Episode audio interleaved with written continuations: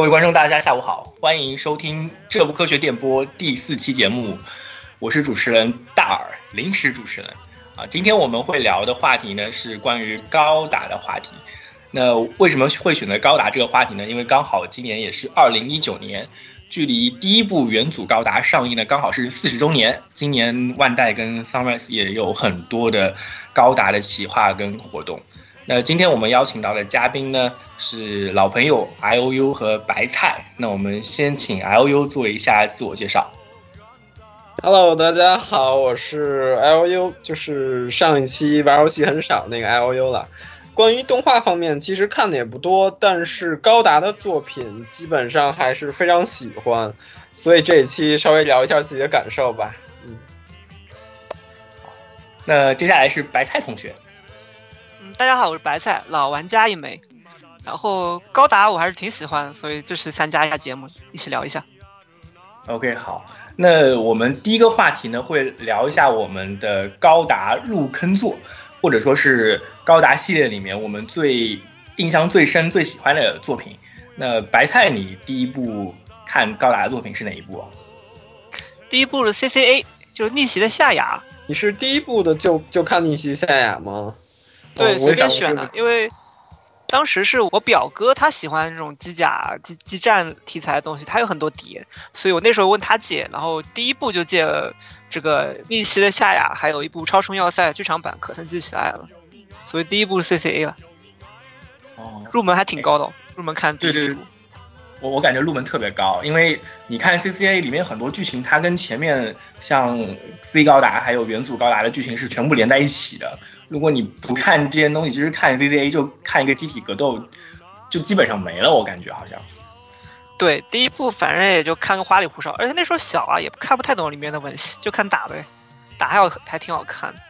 啊，对，那你之后是怎么样去重新把那个从 CCA 开始，怎么样有一个契机去把之前的高达作品都看掉了呢？或者说 UC 系的作品？刚才我呃不是说了吗？我堂哥他很喜欢机甲作品，然后他那边碟好多高达游戏、高达动画、高达游戏的碟，然后我就问他借，然后一步步补，也不是按就是按那个时间播那个作品的顺序，就是看一部算一部，然后慢慢的、慢慢的把把 UC 的基本上都看完了。那你 UC 系里面你最喜欢哪部作品？要我选，第一部肯定是雷霆宇宙。现在来看啊，第一部是雷霆宇宙，然后第二部是高达起源，第三部是零八 MS 小队啊。第四的话，第四话就是机动战士高达零零七九电影版三部曲。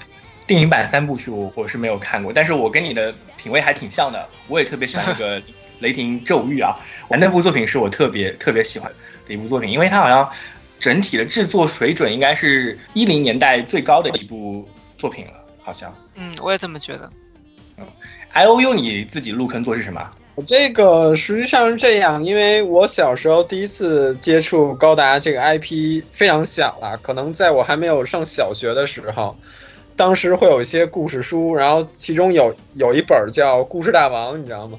然后在前面有几页广告嘛，然后我在广告上面看到有一些机器人的模型，然后当时那个翻译是敢达了，当时有零零八零里边那个 FA 全装甲高达，还有高达 W 里边那个飞翼高达，然后觉得那个机器人很有意思嘛。对，因为小时候可能，嗯，作为一个男孩子对这些机械比较感兴趣。再之后可能就是通过一些盗版碟了，然后第一次接触的高达作品应该是 ZZ ZZ 的作品，但是看的也不是太多，包括零零七九啊。再后来完整的看，可能要到初中了。初中首先看的当时也是 C 的嘛，高达 C 的。然后当时我还记得高达 C 的，我是和呃梁宫春日是一起看的，但当时可能还是更对高达这个题材比较感兴趣。然后渐渐初中、高中就开始把 UC 的一些东西啊，呃，像一些 OVA，比如说零零八零、零零八三，还有呃 Zeta Zeta 剧场版、逆袭的夏亚这些都完整看完。嗯，好像高中的时候也把高达的小说，嗯，应该是富野由纪创作的吧，都都看了一遍，主要还是 UC 的作品。再之后大学的时候，还是继续补 UC 吧，什么 V 呀、Turn A、那把小小队、F 九幺独角兽这些的。然后实际上追着看看下来的，除了之前之前的 Seed，然后高中把零零给追着看下来，零零第一季还是非常喜欢的。再之后可能 W 啊 G 啊，就稍微看了一下，他们属于非 UC 系的作品了吗？X 我倒是没有看完。再过一段时间把 Age，你们还记得 Age 吗？就那个 Level Five 做的那个 Age，看了一下。我我当时挺好奇，就是 Age 的，因为那个一零系啊，就是从二零一零年到一九年，整个其实高达出的作品是比较少，而且精 TV 版，尤其是 TV 版的精品是比较少的。它主要出的就是 Age Age，然后还有那个铁血，然后中间还有好几部创战，但这几部的评价其实都不高。但是我因为那个 Age 好像定位一开始是子宫向嘛，我好像听很多原来的高达迷是很不喜欢 Age 的。但是好像最近几年来，Age 有点回火的感觉，就是大家又重新开始评去 Age，对他的评价还挺高的。那 L U，你看完 Age 之后，你有这种感觉吗？嗯，我说心里话，就是印象不深了，印象不深。当时我也不知道我是怎么追着看完的，要是现在心情可能就看不下去了。Age 之后的话，我 G G 复国是追着看完的，但是铁血呀，包括你之前提到的创战者就没看下来。要说对 Age 印象的话，实际上。他也是在宇宙中有一个庞大的设定，然后讲了，呃，从从爷爷开始讲到讲到父亲辈儿，最后再到孙子辈儿，就等于说是三代人的故事。但你要说有什么特别印象呢？可能还真没有什么特别深刻印象。把它作为高达作品来看的话，我我现在看这个好像就我刚才提到那一零到一九这十年，就基本上每每高达每个十年都有几部特别能让人印象深刻的作品。但最近最近其实十年来说，呃，铁血其实主要是靠梗火了好好久，然后中间几部扛鼎的都是 OVA 作品，像 Origin 还有 UC 都是那个 OVA 的作品，所以我有种感觉，好像就高达好像最近几年下坡还挺明显的。哎，不过我我我其实我自己我自己看高达最早看的一部是，呃，G W。是 W，为什么呢？很好，很好玩。当时我小，我是初中的时候看的 W，然后我看 W 的原因完全是因为它比较偶像化。然后我周围有很多女生在看 W，然后他们看完 W 之后就会讨论里面那个吴小强多帅多帅，然后我就跟着一起看，一一边看还一边特别批判 W。然后当时当时我上初中的时候是零二零三年的时候，呃，刚好是整个高达系列偶像化最巅峰的时候。一方面是呃。Seed 当当时在播的比较火，然后整个我看当时杂志都在讨论 Seed，像那个 New Type，New Type 它好好长一段时间，像基拉大河还有阿斯兰是垄断 New Type 的那个角色排行榜的。没错，嗯，对，刚才你提到，如果高达按一个十年一个十年一个 decade 来来划分的话，实际上从七九到九零之间，应该是只有 UC 系的作品嘛，对吧？然后在九十年代的话，UCC 可能是 V V Turn A，还有逆袭的夏亚，那剧场版 OA 就不说了啊。但是开始出现非 UCC 的作品，也就是实际上，当然 UC 也有一些是不是富野由纪本人来创作的，但是非 U UC 系列的作品的话，肯定是跟跟富野由纪关系不大了。当但是当时 G 啊，包括 W 还有 X，其实。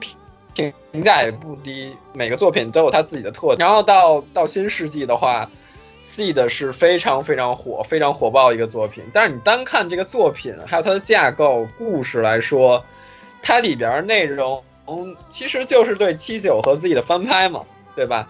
再之后，对这个时间，这个十年里边确实是高达非常辉煌的十年。虽然它 UC 系的作品。不多了，但是 C 的真是非常火爆，后来的零零也非常火，而且质量也挺高的。然后你再看，现在咱们这个十年马上要过去的这个十年的话，确实不管是 UC 还是非 UC 的作品，高质量的，就是它的水平啊，可能也随着整个大环境、整个这个动画市场的原因吧，反感觉确实是刚才你大耳说的那样，就是有一些没落了，有一些没落了。咱们这个十年就马上要过去，这个十年的话，其实也有 Age 啊，有叫创战者吧，还有铁血 UCC，包括独角兽和 The Origin，他们怎么说呢？不管是热度也好，还是作品质量来说，嗯，质量来说的话，可能还得个别看，但是话题度啊、热度都不如之前高达这种 IP 这种文化带来的讨论的强度也好，或者说大家喜好程程度也好，都有所下降吧。所以说，整个高达作品在目前这个十年来说，它的影响力或者说热度是有一些衰落的感觉的。嗯，哎，我就特别认同你把它那个划分成十年、十年、十年这个，啊，七九到八九这个十年就是 U C 系的完全的作品，然后八九到九零就算开始平成阶段之后呢，他们是在寻求一种突破，然后九九九开始到那个呃零九，其实是这个突破的声音最大化的阶段，但现在到零九到一九之后呢，反而有点。好像找不着北的感觉，哎，我想问一下白菜，你你因为你是看 UC 系比较多，你是怎么看待 UC 系跟非 UC 系这两个这两大系列作品的一个感觉的呢？从哪一个角度看呀？你自己有对对这些非 UC 系你有看过哪些？然后你你有什么印象吗？对，比如说 UC 系跟非 UC 系，为什么他们都称作高达吗？那那因为是，那那因为是日升做的一个宇宙高达宇宙啊，就跟漫威宇宙宇宙应该是一个道理啊。我我我其实想问一下那个白菜，你怎么看 C 的？因为刚刚才我们提到一点啊，就是说 C 的本身它虽然是偶像非常偶像化的，但它自己的剧情内核，还有包括有些机设上的，都是照搬零零七九跟 Sad 高达里面的很多剧情的。你你当时看了 C 的吗？对，我看了第一部，第一部我知道。剧情确实很像零零七九啊，包括后面的那个要塞那个小行星要塞攻防战，然后鸡舍不就是大和元邦男，也算是那个高达系列的老的设定人员吧。我不是很喜欢 C 的，比较不喜欢 C 的点在哪里？应该说非游 C 的，我一一基本上都不喜欢。为什么呢？我觉得高达宇宙只有只有只有零零七九的世界观架构是最严谨最好的。所以说，他衍衍生开来的作品，我会我会愿意一步步去看。剩下其他原创作品，我，呃，除了除了铁血第一季，我觉得背景背景做的不错。然后创战者第一季还我觉得还可以，其他非 UC 的作品我都不喜欢。呃，原因我就说了，全全新的那个没有零零七九 UC 那个味道。就是，哎，这点我还是我还是很很认同白菜的观点的，就是 U C 系它因为它那个花的时间是沉淀最久的，所以不管是在机设上，还是它整个世界观的设定上，是非常的完整的，让人有一种它就是实际存在可能会存在的某个呃平行世界里可能会发生的事情，然后，所以我我这里刚好可以切到我们第二个话题，就是。高达里面，因为高达其实最核心的两个部分，一个部分是它的一个剧情，主要是 U C 系的一个剧情的脉络；另外一部分是关于它的机体的设定。然后我我看了一下，就是像 A NHK 去年在刚好高达四十周年前，他做了一个调查，就是排了一下大概最受欢迎的机体是什么，然后最受欢迎的角色是什么，还有各种方面，比如说高达的音乐、高达的作品。啊，你们可以猜一猜高达系列里面最受欢迎的角色排名第一的是谁？分男性女性吗？他那个排名不分不分男性女性，也不分作品是不是啊？对，不分作品，他分了两个，一个分一个是作品分作品的，一个是不分作品的。分作品的话，你可以猜一猜是谁？就是有某个作品里面最受欢迎的角色。我猜可能如果不分作品，可能最受欢迎拉克斯。啊，哦，笑死我了。可能啊，我是这么猜的。拉腰，嗯，拉腰。如果有男性的话，可能是，可能谁呢？胆胆那个主角吗？刹那。基拉大河。啊，不是，胆胆那个主角，零零那个主角。啊，傻子娜，傻子娜。对，刹那，我猜，我猜，我猜是这两个人物。啊，最受欢迎的。L U 是看过那个表单了是吧？你看过了吗？对，我看过了。其实我看过，还挺惊讶的。对，因为最让我惊讶的是，三亚是第一嘛，阿姆罗是第二，他们两个老帮菜了，可以说能排到第一、第二，确实也是说明这个可以说是民意调查吗？算是民意调查吗？那确实是针对四十周年的粉丝来做的。因为高达作为一个 IP 和一个后来形成一种文化来说。就像刚才白菜所说的，U C 系的积淀，不管是它的设定、世界观，还有里面的角色，它都是最深的，也是最沉的。所以说这两个角色排到前面，我是先开始有点惊讶，但是后面还是有一些欣慰的。然后里边还看到了哈曼，哈曼好像也排到前十了。对，哈曼第九。嗯，对对，我唯一好像我我其实也没看的太仔细了。那个林有德排进去了吗？林有德没有，林有德没有。啊，舰长这个么惨的呀？对，因为因为我觉得，如果说整个 UCG 看下来，除了 C R 和阿姆罗的话，呃，那个舰长对吧？他的分量是非常非常重的，他是一个非常非常关键的人物，也在很多作品中有非常亮眼的表现。那个，我先给白胎念一下那个角色排名啊，排名最高的角色就是刚才 I O U 说的，第一名是夏亚，第二名是阿姆罗。然后后面我从第十名说上来，第十名是那个高达 C 的阿斯兰，第九名是哈曼，第八名是卡多，就是所罗门我又回来了那个卡多，对对。然后第七名是我们的赛德的主角卡缪，第六名是傻子娜，第五名这个我比较我我当时看了比较惊讶的是格拉汉姆，就是在 Double O 里面的武士啊。然后第四名是基拉大河。然后最后我要公布一下第三名，第三名是不要停下来，奥尔加。因为我我我好像记得去年公布这个榜单的时候，中国方面呢是比较，因为很多人不知道这个梗啊，所以是比较惊讶的。然后日本方面就觉得还是排低了这个感觉，因为奥尔加在日本 Nico Nico 那边，因为呃高达铁血最后几话的剧情完全的大暴走，然后奥尔加不要停下来这个梗就流传的非常非常广。所以去年投票的时候，就很多人投了奥尔加这个角色。哎，这里面我有一问题啊，我有一问题，呃，稍微打断一下，就是提到奥尔加的话，我突然想到他和天元突破的那个大哥是不是比较像啊？因为我铁血看的不多啊。啊，是很像，是很像，就是有点像，又有又没那么像，因为他们两个人设是很不一样的。就是我觉得你觉得像的点是在于铁血里面。呃，米卡萨还有奥尔嘎的人设的定位有点像《天元突破》里面西蒙和大哥的定位，但是《天元突破》里的大哥其实是一个，呃，比较那种没有那么强的角色，你知道吗？他会很搞笑，然后有些时候会有点那种无厘头，他不是那种强的角色、强力的角色。但是奥尔加在铁血里面，他定位是智囊，然后非常有战略的这种角色。所以两个人其实性格、个性上完全不一样，你只能说三日月加二加这种人设，让你想起西蒙加呃以前大哥的角色，但其其实他们俩完全不一样。对，因为当时我看《天元突破》最开心的就是大哥在的时候，我靠，太欢乐了，又又逗乐又热血，我操，我觉得作品太好了。然后后边后边那个天降一个小妮子是尼亚吧？这就说这可能大家很多人不开心啊。但是自从那小妮子来了以后，大哥死了以后，我操，我就觉得《天元突破》一点意思就没有，你知道吧？哦哦，可以理解那种感受啊，嗯，是吧？可以理解是吧？嗯。行，那我们继续拉回那个高达的话题哦。哎，就刚才刚才其实白菜很很好玩，你你你说的那个第一个角色是拉克斯。我当时看这个榜单的时候，我就在想，因为 New Type 那边阿斯兰跟基拉大和他们他们的人气太高了，很长一段时间就是我前面说的就排名前几。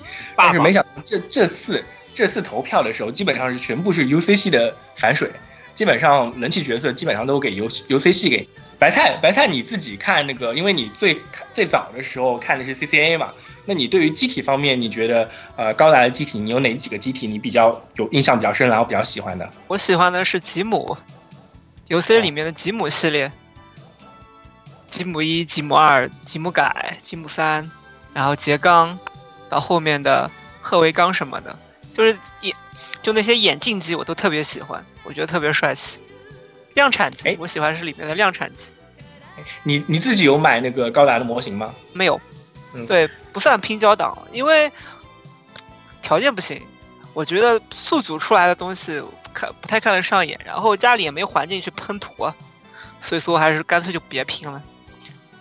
以前喜欢高达是主要收漫画书为主，收了很多的高达高达漫画，最早开小初中开始就收了，那时候盗版，后面变正版。对高达漫画也挺多，但是我有点好奇啊，因为我看过高达漫画，其实就两部，一部是那个 Origin，因为哦，另外一部是那个雷霆咒域，这两部很好玩，就是他们先有漫画，然后再改编成动画，很多很多的那个高达的漫画呢，其实是把动画改编成漫画的，然后这两部是从漫画改编成动画的。你如如果说除了这两部之外，你有什么推荐的高达的漫画吗？有啊，就是有一部长篇还在连载，叫《归来的强尼莱丁》。这部挺不错的，这可能也是官方跟也跟进的一个项目啊，因为它里面把很多就是动画和设定里面没有特别阐明的东西，它给它连接起来了，我觉得特别好，承上启下嘛。对，像白菜提到这个乔尼莱丁的话，我想到富野由纪自己在《零零七九》小说里边阿姆罗的结局，你知道吗？要没看过小说这段可以跳过啊，先不要听。就是结局是乔尼莱丁把阿姆罗干掉了，就是《零零七九》小说的结局是阿姆罗死了，然后他死原因就是被呃吉恩的一个一个王牌乔尼莱丁给干掉，红色闪电对吗？白菜？嗯，对。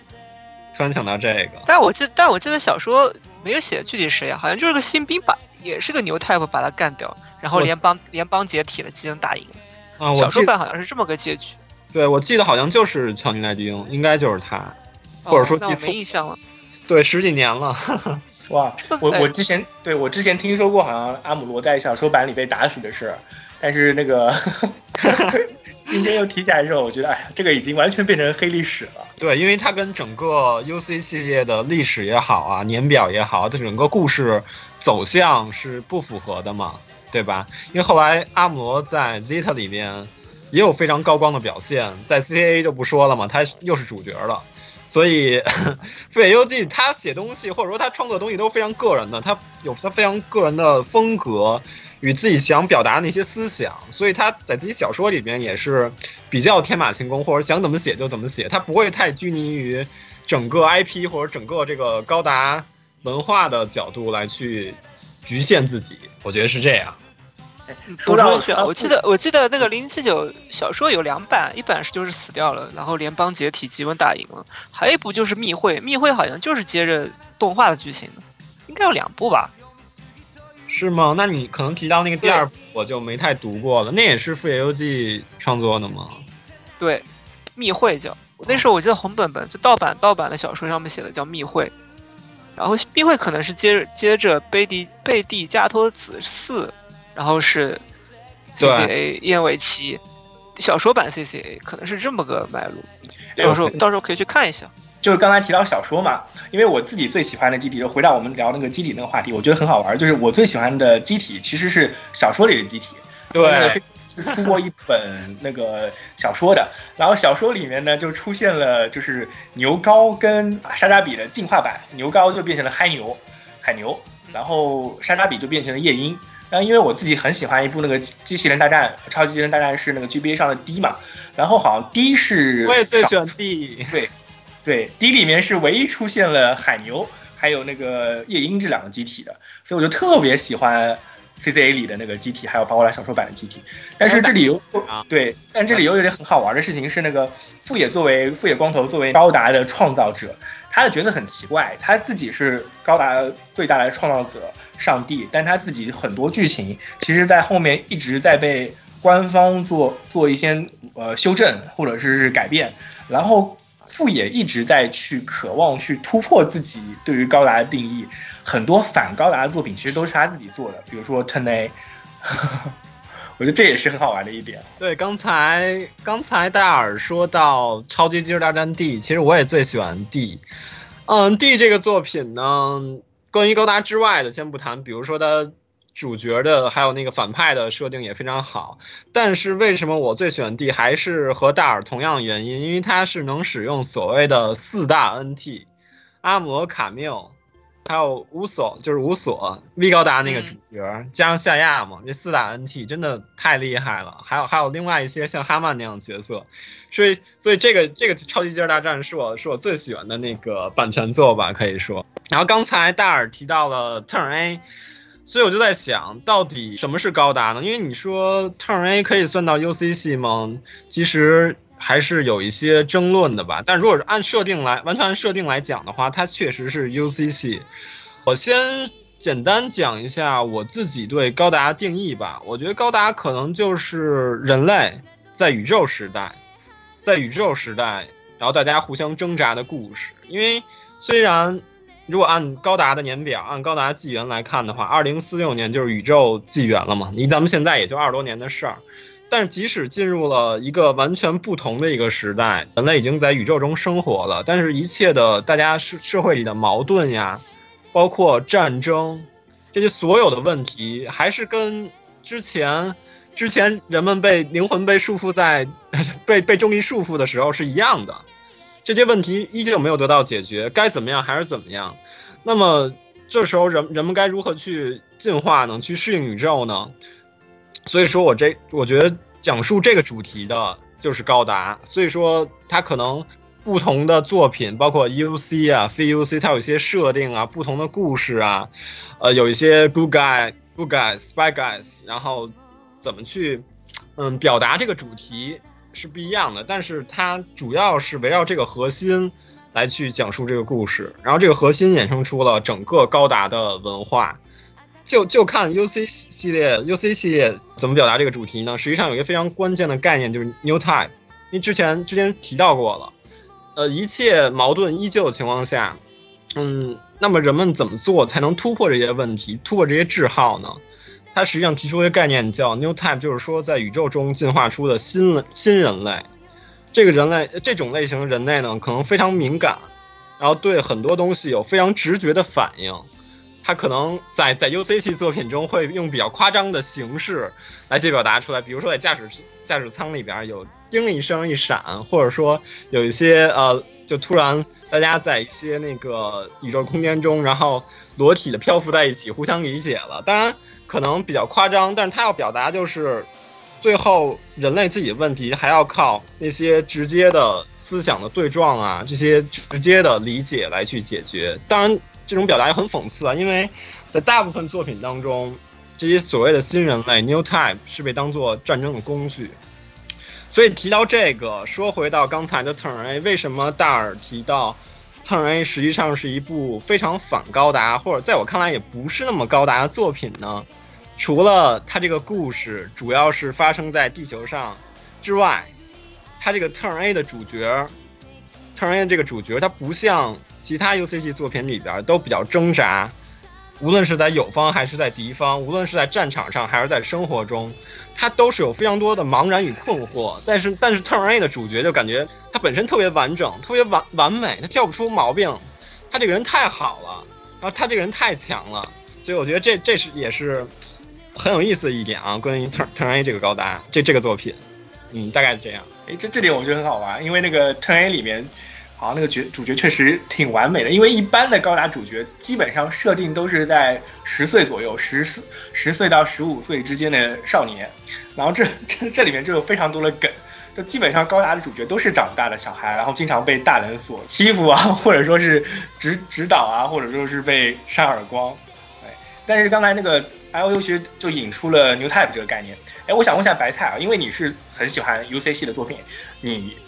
首先问一个灵魂拷问啊，你相信未来会有 New Type 吗？这个问题我觉得不太相信吧。要我回答的话，我就说不相信。还有一点就是，虽然我很喜欢高达构建这个，特别是游 C 高达构建这个世界架构，但是我其实我不喜欢里面的 New Type 这个设定。然后我我看这个这个高达动画是为了看它战争、政治、军事，所以说我比较最。如果挑一部没有敷衍的 U C 动画的话，我可能会选的是《前哨战》，完全没有由牛太婆加进去的。包括雷天宇宙为什么喜欢？因为第一季里面也没有牛太婆这种乱力神怪东西加进去，基于现实的未来的宇宙冲突战争，这是我喜欢高达的魅力点。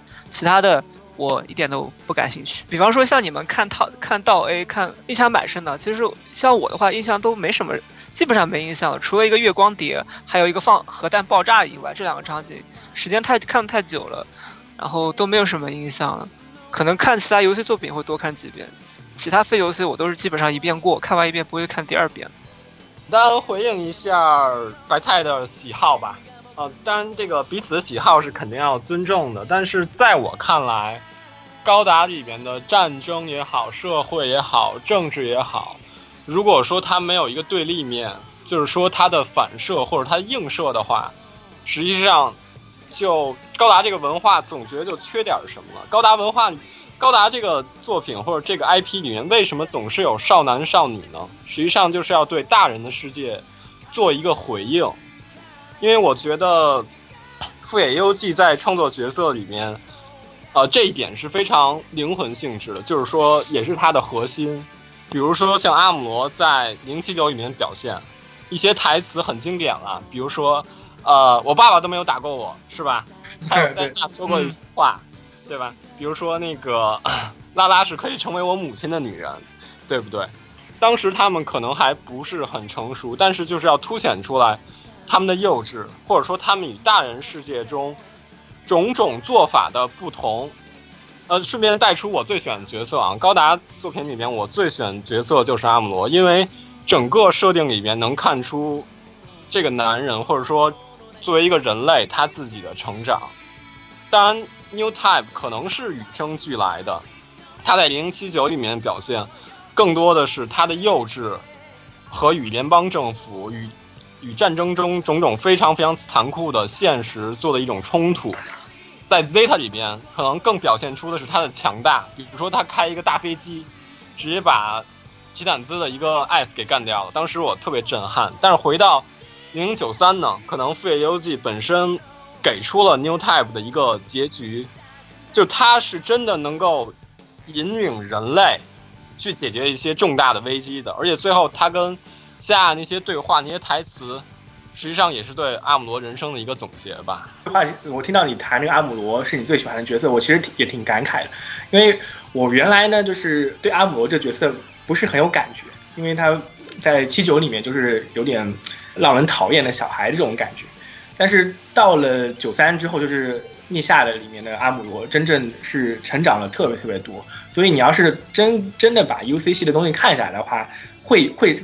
非常能够产生像你这种对于阿姆罗成长的这种感觉，然后其实逆夏也是个很能聊的作品，因为我其实整个在高达里面最喜欢的一个情节，如果单单说情节的话，其实就是逆夏最后大家去推阿克西斯那一段，我自己很喜欢，像就是敌我双方一起为了对抗一个地外威胁，突然在一个节点里面，所有的人类都站在一起去拯为了拯救整个地球或者说人类做一些行为。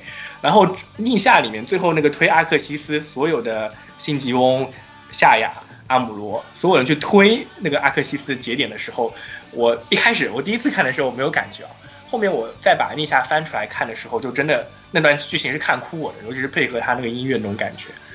白菜，你当时有没有那种感觉啊？逆夏里的剧情，你后面有再看过吗？这些看了好多遍了。当时关就关于推那个阿克西斯半个行星的那个镜头，我第一遍看的时候很不理解。为什么那个新吉温的机体也去也去推去了？他们本身就是推动这个作战的，而且我觉得夏亚在作战前肯定把情况都说明清楚的。这些士兵、这些驾驶员肯定都清楚他们作战的目的是什么。后面为什么又突然去改变想法了？这点是我很不理解的。这个我来白菜做一个解释啊。其实我的解释也不一定就是《富野游记》要表达的，或者是。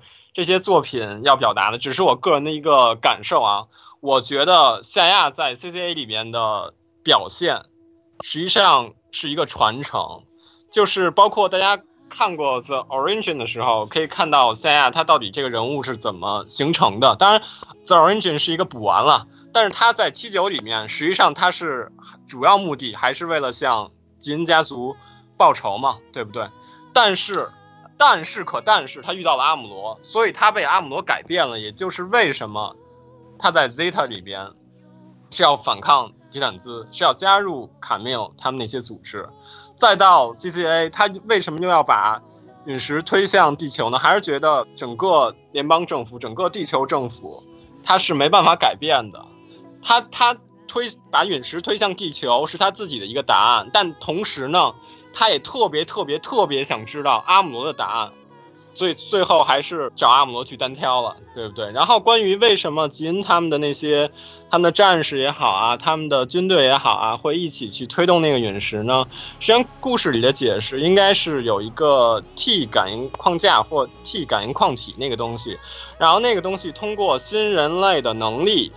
把这种精神扩大了，然后就感染了所有在宇宙中正在作战的双方的战士，然后他们就被感化来一起去解决这个人类大危机。简单来说，可能比较肤浅是这样，但实际上还是要强调，就是给新人类到底能在人类历史中做出什么改变，或者对人类自己进化到底是一个什么样的一个帮助吧，给出一个答案。我我估计他这个要表达的是这个目的。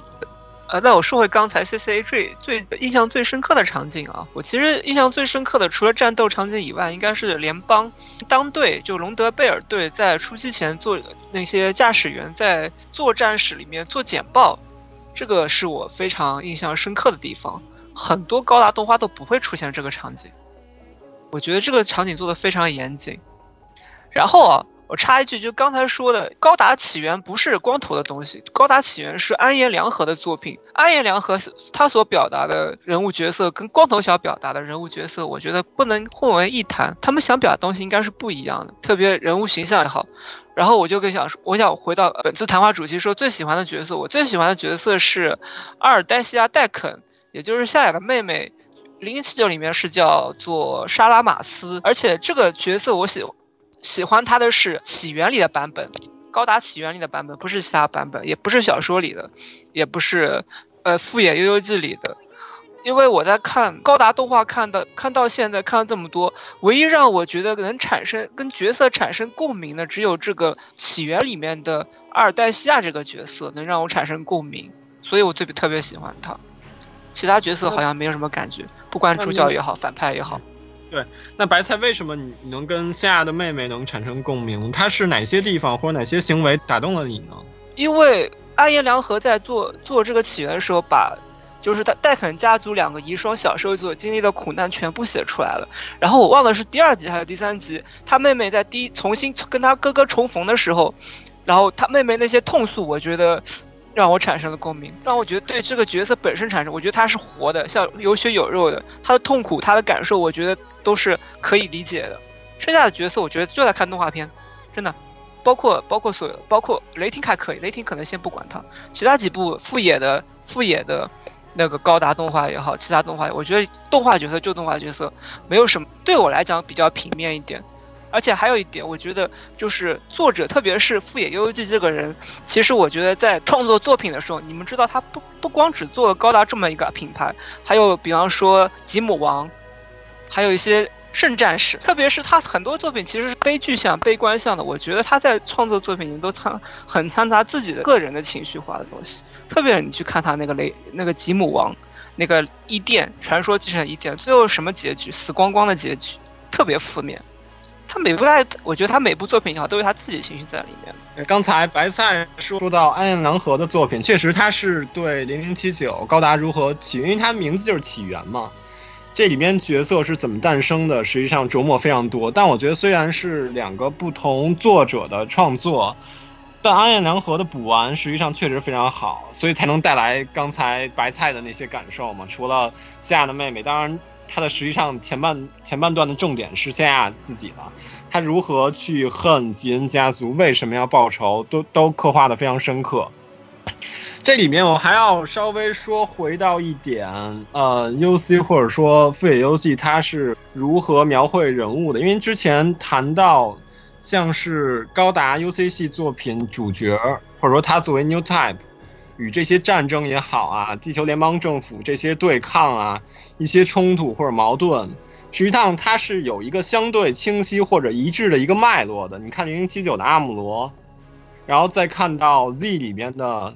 卡缪，卡缪也有一些行为，其实很就是属于那种名场面。比如说，他后来真的会反思，说战场上尽量不要杀人。他甚至在那个主舰里边专门去拜，去拜那个是是关公还是谁？我不知道具体拜的，忘了具体拜的是谁。他会他会有这些反思，会有这些挣扎，甚至最后 TV 版的结局他就疯掉了，他就疯掉了。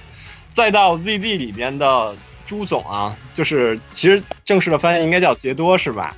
对他先开始作为一个捡破烂的小孩，然后如何遇到哈曼，最后再怎么走进这个战争，实际上也是挺有意思的。因为 ZZ 是前半段与后半段风格其实差异非常大的一个作品，然后再回到 V V 高达，应该是 UC 系主角最年幼的一个一个年龄了吧？应该只是小学吧。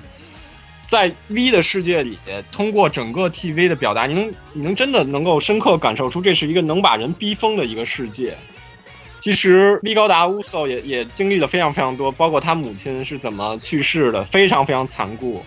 还有他为了表达主角的一些感受和行为，他有很多配角设定很有意思，比如《V 高达》里面是有一圈大姐姐围着他的，他作为一个小孩子，他自己是怎么样？然后敌方有很多重要人物，最后要不就是疯掉了，或者或者是怎么样，就和他自己作为一个真正的 New Type，他的坚强或者他的一些想要做的事情，形成一个非常强烈的作品。当然，人类的进化，我觉得一直是高达的一个主题吧。像 UC 系，它是通过一段故事、一个人、一个角色、一个人物的成长来去描述的。但是其他作品里边，可能没有去这么做，或者说做的不是它本来就不是同样的方向嘛。比如说 Seed，Seed 就是给了一个设定，调整者嘛，你出来就是被调整，调整者和其他人通过很简单的一些角色的一些不一样。来来去表达，然后再像零零，他就直接是变革者。当然，零零对角色的刻画也挺不错的了。说回到最喜欢的角色里面，其实除了阿姆罗的话，我还特别喜欢零零八三里边的主角普姆红。就刚才看到那个大耳提到的 NHK 那个排名了，卡多排进去，其实。非常容易想象得到，卡多自己是一个非常非常有魅力的人物。当然，可能跟他的战斗能力、他的实力、他在战争中的表现是有关的，还有他对吉英的那种中心也好。但是普木红还是这个作品最吸引我的角色，因为他是，嗯，UC 系应该好像是 UC 系第一次以正式军人的身份来出现的，就是你作为一个。军队里边不起眼，或者说没有那么重要的一个一份子，你在军队里的生活，你在战争中是如何表达的？你遇到在战争中遇到的困难和无法突破的一些情况，你自己那些挣扎，我觉得普红身上真的表达的真的是淋漓尽致。所以我我尤其喜欢零零八三的剧场版，那最后那个片尾曲《True Shining》，我觉得说的就是普红，而且包括普红个人的感情也是非常复杂。零零八三还有一个场景，像刚才白菜提到他高达作品里边最喜欢场景了。其实高达作品里边我最喜欢的可以说是起码之一吧。最喜欢场景就是在零零八三剧场版片尾曲出 Shining，呃响起来之前，所有的主舰里边的队员都要把制服换成迪展兹的制服。这个场景我特别特别喜欢，为什么喜欢呢？因为他们在换衣服的时候，那些神情表情，他们是非常开心的，他们是非常欣喜，因为之前的战争终于结束了，然后他们会被划分到一个新的组组织，但是他们完全不知道接下来要发生的故事，也就是 Zeta 里面的故事，所以当时那种讽刺、那种冲突的对比，我觉得真的让我感慨万分。哎，其实我们聊了很多作品或者喜欢的作品，其实都是集中在。最早的那个十年，从七九年到八九年，到达最辉煌的时间点。但其实最近几年，我有种感觉啊，好像整个机器人动画产业，或者说机器人动画的作品，都是经历了一个巨大的那个下降。啊，好像最最近几年，你别说高达了，好像其他一些作品，最近十年，除了高达之外，我唯一能有印象的机器人作品，或者说是大家比较有印象的机器人作品，可能我这这边能提起来就是一个《天元突破》。那除了天元突破之外，好像最近十年，整个行业界都都无法出一些让人印象深刻，或者说能惊起、引起话题性的机器人作品了。你们怎么看这个事情啊？呃，我觉得机器人动画繁繁盛的时间是八十年代到九十年那段时间，其实背后行业的兴衰也是反反映着，我觉得是国家的兴衰不？八十年代日本不是最算是国力最强盛的时候嘛？那时候钱多烧得慌啊！你看看一个动画可以烧几亿日元就烧下去，后面它就烧不起了呀。国国力弱了，它动市场也变差了。我是这么理解的。机器人动画没落，你可以现在看一些，我觉得有一些地方面，特别是呃。那些细节，扣战斗的，比方说战场景的细节，还有一些东西，现代动画跟以前动画完全比不了。呃，你们听到我说说话吗？听到，听到，听到，听听到，你可以去。嗯，刚刚有点断。我就是说，你去看好了，八十年代有一些 OVA 也好，比现在还有九十年代出一些 OVA，它的素质整体素质不包括它的剧本，说它那个作画的素质，跟现在这些现在的一些 TV 也好的 OVA 也好的动画完全不能比。那个细节爆炸的细节，爆炸细节其实就等于烧钱。那时候八十年代，我就觉得日本国力最强势的时候，他烧得起钱，可以这样投下去。后面他就你也知道了，失去了三十年，国力弱下去了，他市场小了，他钱烧不起了，就这么回事情吧。所以说，有机甲的这个机甲的这这个作品，机甲游戏、机甲题材的游戏也好，动画也好，全都慢慢衰落下去了，就是这样。哎，我我的我的我的那个经验跟你特别类似，或者观感跟你特别类似，就八九十年代他们肯为一部作品里面的，呃，提到爆炸细节就特别好，就是爆炸这个东西是很花时间你去画它的，它要非常多帧去画一个很好的爆炸画面。像以前那个，我记得印象很很深刻，就是那个。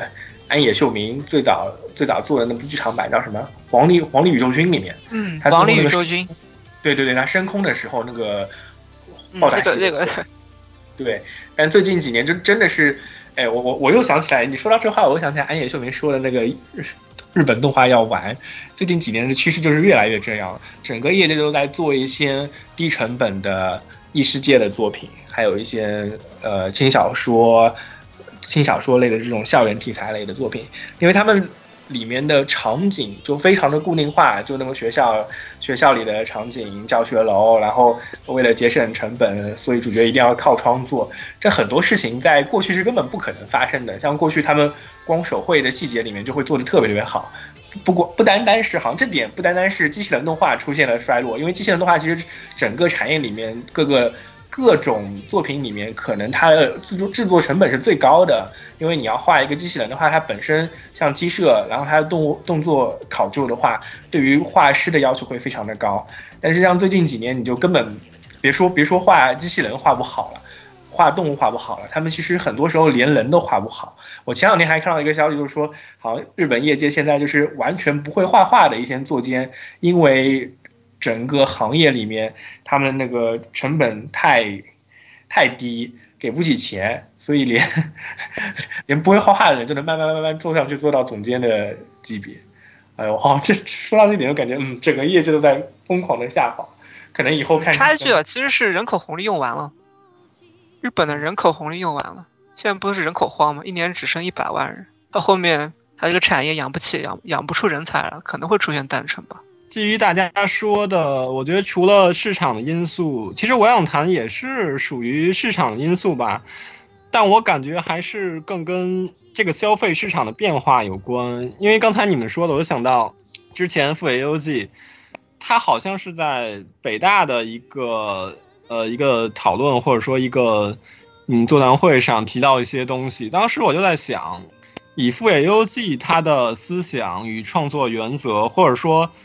以他为代表的那一批创作者，我觉得已经无法与现在商业化的市场，或者大部分商业化市场中的消费者连接了。就是简单来说，就是作者与用户，就感觉完全没办法理解了，没办法互相理解了。呃，一个作品，一个故事里边的角色，其中的灵魂啊，它本质上不能，或者说像富野由纪这样的创作者，不能把它。接受为一个公式，就是说，所谓的设定背景就把这个人物给饱满了，就是不能作为输入而得到一个固定的输出，明白意思吗？可能就是更加工业化。就反过来，现在的商业市场，还有这种市场中当中的消费者这种用户，他不能理解为什么不能接受这种工业化的流程来去创作，所以导导致现在作者与用户就是以富野由纪这种他这种那个年代。作者与这个年代的消费者，他没法根本就没法形成有效的沟通了，所以这是一个很绝望的现实，很绝望的现实，但也没办法。其实说这可能就有点跑题了，但是其实我也不是很懂，因为我说的是，因为我本身看动画也都是之前的老作品了，现在动画我也看不太下去。但是其实看得多的人应该还知道，最近几年或者最近十年来说的话，非机甲漫呃动画还是有非常多优秀作品的。为什么？机甲动画里面优秀作品就感觉真的是相对其他作品就没落了呢。实际上我也不是特别明白，难道大家都没有男人的浪漫了吗？还是怎么样？那我们就在那个男人浪漫这个主题里面来结束我们本期的节目。那因为刚好明年有两部要新出的 UC 系或者说是富野做的作品的那个四十周年纪念，因为那个 Sunrise 那边对于四十周年，他们企有一个企划做要做五个新作品上市，一个呢是已经上上映的，就是 Rerise。创战者系列的新作，我看了一下，基本上都看不下去，感觉比以前的创战者难看多了。另外一个是 SD 高达的，那这个我们也今天不讲啊。还有两部作品呢，可能跟前面的作品是非常有关系的。一部是闪光的不孝子，就是九三之后零零九三聂下的续篇。闪光的哈萨维，哈萨维对。还有一部呢，就是高达 Re 啊，高达复国的一个剧场版。那你们俩对这两部作品有什么样的期待吗？因为。据说那个闪光的哈萨维的监督还是谁？是那个大文豪，所以期待度可能会打个折吧。然后富野悠悠记的作品更加不期待了。为什么呢？他的说真的，第一部前面谈到了，就是说，就是以前导演现在再重新拍片，现在观众可能不认可的问题，就说了。有就是前面大耳说的是对的，现在都是工业化时代了，工业流水线，然后观众的品味也在变，所以说以前比方说零零七九刚出来的时候是一个小作坊式的作品，这点可以从那个漫画里看到，高达桑里面有应该有一段写的当时 CCA 哦不是当时零七九是怎么怎么弄出来的，可以看到最早就是小作坊，可能现在人就不喜欢了，然后所以反正副野东西不是很很。很难提提的提得出兴趣。你说最早几部还可以，如果一一系列下来都是这么个套路拍，也不是特别想看。对我来说的话，闪光的哈萨维原作，我记得富野由纪应该写过相关的小说吧？嗯，就他写的。嗯，对。所以说明年有哈萨维的影视作品，我觉得还是期待的，起码能做一个对比嘛，就是他跟原作。到底有什么区别，或者说到底改成什么样？这至少是有一个期待的。他是哪月呀？哦，好像具体月份我这边没有查到哎，但是应该是这两年在制作中吧。四十年企划，对。OK。然后对《巨之复国》的话，我个人来看，嗯，它是二月要上嘛，还是挺想看的。但是对，因为它，但是谈到之前《巨之复国》的整个作品的情况，我本身确实跟刚才。白白菜的感受，其实我也能够明白一些。就是《富野游记》，即使到了今天，它还是太个人了。我看完《巨之复国》的感觉，实际上也觉得它不是那么高达，它跟 Turn A 的感觉更像，但是它是一个超浓缩版的 Turn A。它可能要说的，如果以 Turn A 的节奏，四十多集来讲会好很多，但是它浓缩到了二十六集、二十五集里面，就感觉确实是，即使我作为已经看了那么多高达作品的人来说。还是很难跟得上，但是起码能看出一些味道来吧。所以这两部作品都还是相对期待的，相对期待的。好的，呃，我自己最期待其实是闪闪光的不孝子，因为我我感我我的观感跟 L U 一样，就是富野在最近几部作品里面，对于作品台词跟剧本的掌控度已经非常不如以前了。呃，最早你开始看那个。呃，零零七九在他最早编的那几部的时候，你不会有跳跳跃那种感觉。但是《剧的复国》，我当时是靠着字幕里面还有弹幕里面的解说，才明明白白知道点意思，还不是百分之百了解到的。所以我很怀疑傅野目前的能力能不能掌控一部剧场版的一个情况。那我们就继续回到刚才的话题啊，就是对于四十周年。接下来的新的十年，我们应该叫令和年代。对于高达的展望，白菜，你对于新的令和高达，你有什么样的期待？你会想说是 U C 系复辟，重新去制作一些有 U C 系传承的作品呢？还是你会会不会希望看到一些新的作品来存在？嗯，第一个我肯定更希望看到 U C 系列传承的作品存在，因为不包含动画、漫画也好，小说也好，还是有一些不不错的素质的作品的。如果把它们动画化，我觉得应该还是挺有市场的。比方说刚才推荐过的那个《归来的强尼莱丁》，还有就是他同一个组做的漫画叫《基连暗杀计划》，这两部动画化，我觉得都是前景应该是有的，因为它本身的作品的完成度非常高，文戏也好，武戏也好，都挺好看的。第二个，如果是有新的原创 IP 的话，我也是欢迎的，但是就希望不要再。在一些虚虚无缥缈的东西。我觉得之前呃说。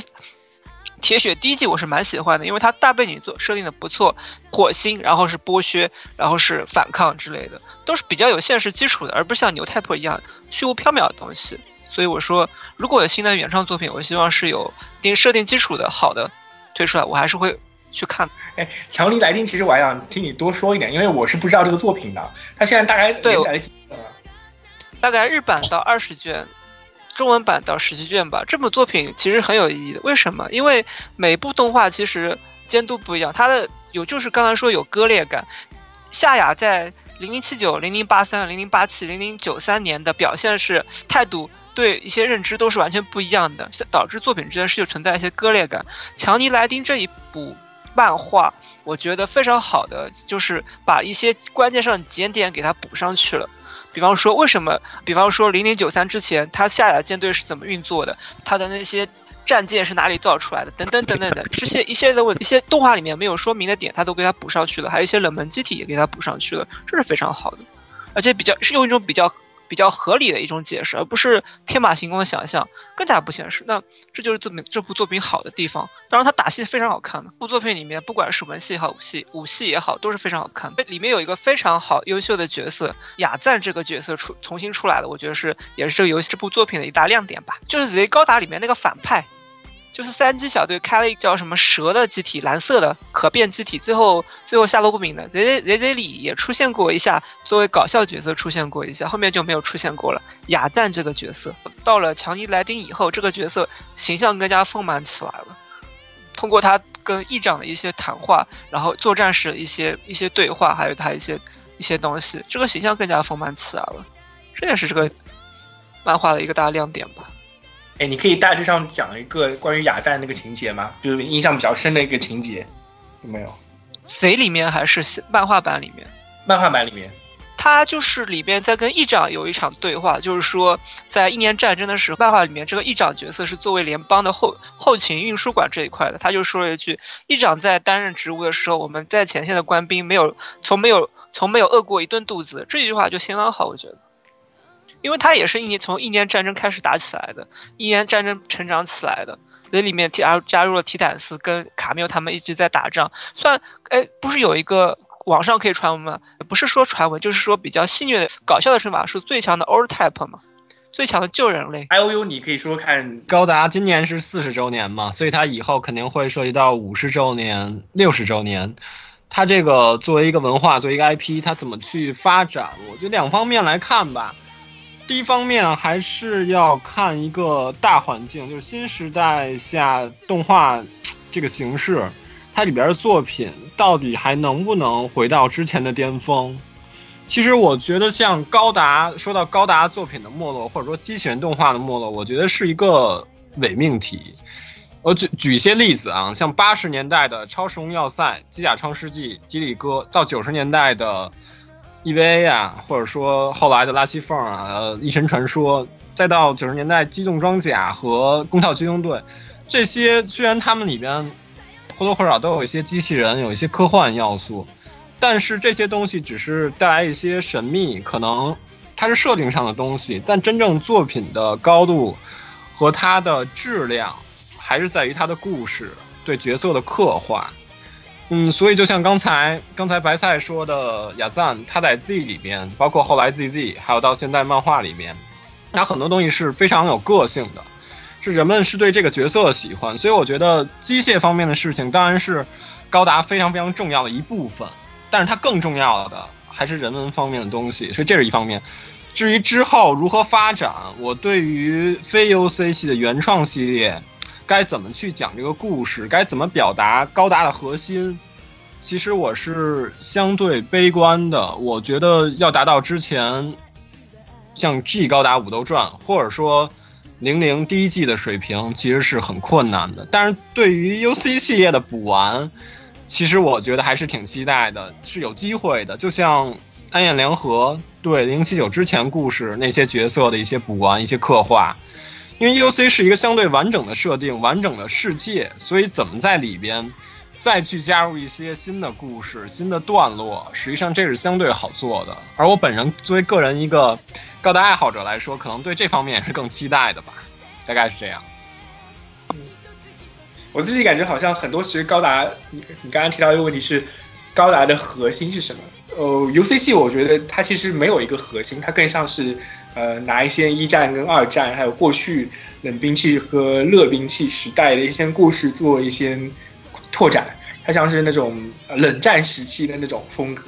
它其实不像，因为高达本身这个东西啊，它本身的作战方式，还有它的呃战斗的方式，其实一点都不。未来化，它其实都是拿拿拿以前的现代战争，还有是光剑对砍，它其实是冷兵器时代的东西在讲，所以，呃，高达本身这个概念，这这个这里面很多它其实核心是没有的，我觉得它反而像是很多不同的 U C 系的，就是那一套冷战的东西，那非 UCC 呢，就是把 UCC 里面的固定元素拿来做重复，比如说每一个高达作品里面都有面具男。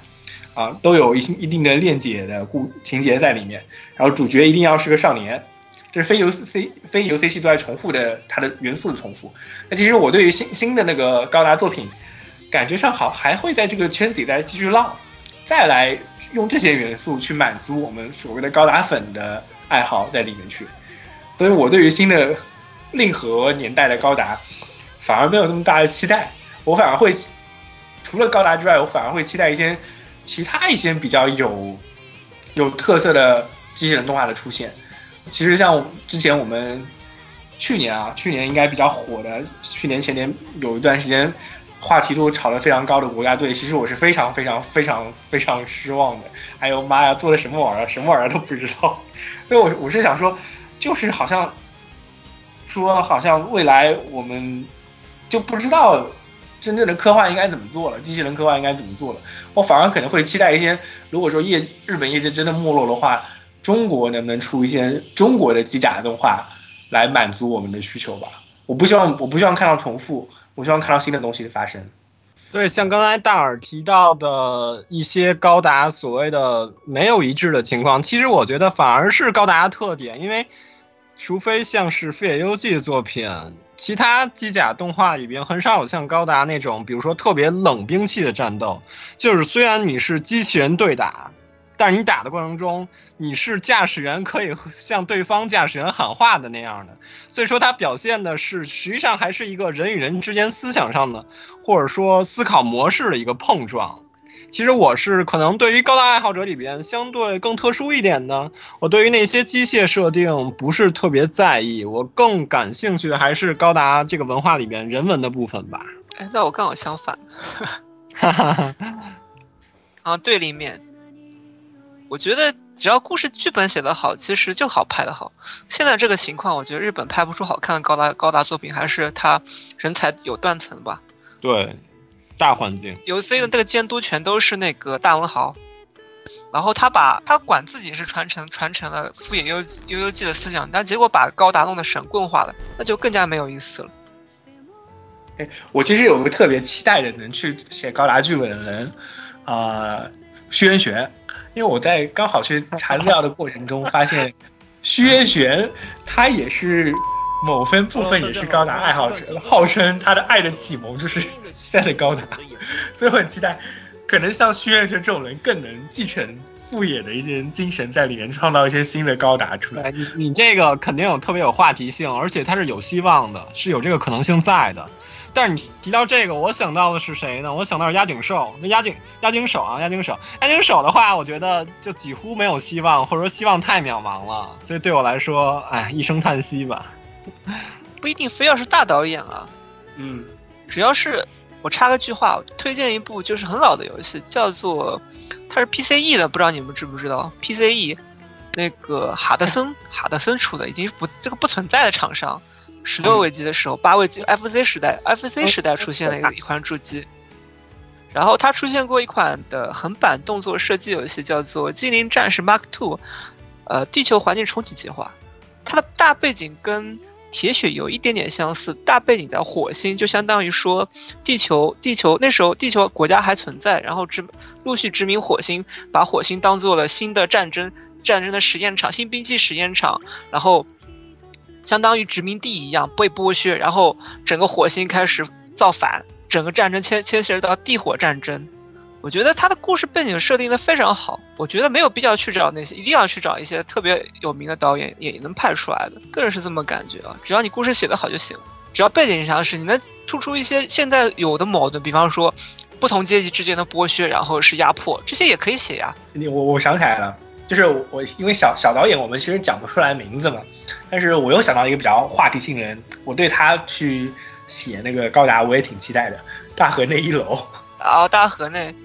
对，哎，我觉得还是换个换个非日本导演来搞高达吧。我觉得新原先也不行啊，看了他几部作品，特别是那个哥新哥斯拉，那就真的是没法看。我觉得那那个真的没法看，那个 都是一些日本人自己纠结的东西在里面，太纠结了，没意思。现在现在又不是又不是一九七九年或者一九八九年那个时代，觉得很好看。嗯。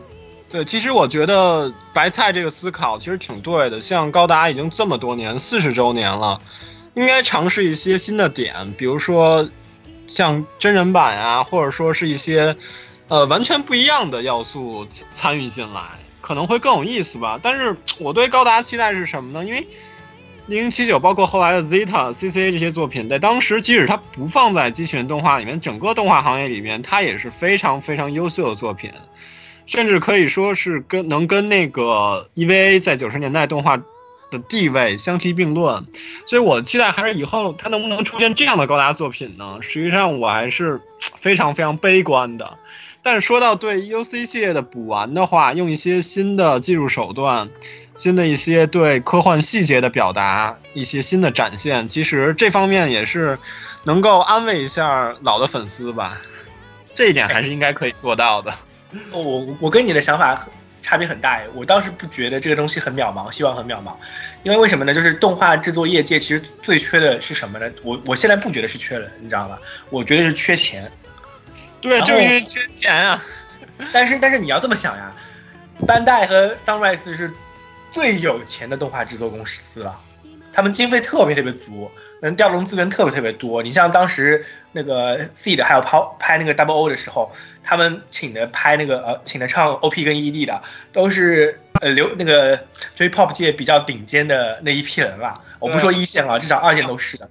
你看，你看目前哪个动画业界出得起那个钱，或者说你还有那种那种，呃，一线一线除了哦呃 One Piece 啊，还有像 Dragon Ball 啊这种真的是大 IP，那小 IP 你基本上没那个经费的。但只要万代想。因为他现在最近这两年，我看的万代财报也很好玩啊。高达一直都是排第一，但今过去两年被龙珠给超了。因为龙珠出了龙珠超之后，就整个它的那个 IP 的营收就特别特别高。但万代呢，它的高达系列反而是有点下降的趋势。为什么？它好像就没有新的作品出来了嘛？虽然拍了 Age，拍了铁血，但这几个作品不管是玩具还是作品话题性上都没有以前好。那我当时觉得，可能为了未来未来几年，万代为了重振它的高达的模型模型的玩具的销售，一定会出大钱做一个很有话题性的 TV 版出来的。因为拍 OVA 拍剧场版，虽然他投很多钱进去，粉丝的粉丝向的那个反馈特别好，但是他如果想让这个 IP 长久的发展，一定还要拓宽他的基础观众的那些非核心。粉丝的那个群体的，那他一定有这个趋势去花大价钱来拍好的 TV 版，而且万代是有钱的，所以我相信接下来的十年一定还会有两到三部比较有，就是我不说好不好，好不好我现在说不出来，但是肯花钱的作品一定会有，就大制作是吗？对，哎，但我觉得有矛盾的地方就是高达本质上是个玩具片，它就是卖玩具模型的，如果他要拍的有意义，他就要应该。跟这个玩具要剥离开来才行。他想他的系列长久发展，我觉得必须要做到这一点。但是不可能的呀，这是没办法的，没办法，没办法，这个不可能。万代 IP 本来就是一个玩具 IP，它不可能从玩具本身就脱离出来。万代靠那个模型营收赚多少钱？所以说到说说到这个，那么其实对大制作的期待还是有希望的，对吧？但是希望，呃，即使是大制作的话，也能至少能达到零零第一季的水准吧。如果有那个水准的话，相当满意了就。啊、那以上就是我们本期节目的所有内容。非常感谢 I O U 和白菜同学来参加本次节目的录制，以及我们幕后的工作人员莫德同学跟阿修同学的，嗯，技术支持，那我们给大家打个招呼啊，然后 C 拜拜吧。嗯，好，再见，再见，大家再见。嗯，那欢迎大家继续收听我们这部科学电波之后的其他节目，大家再见，拜拜，再见，再见。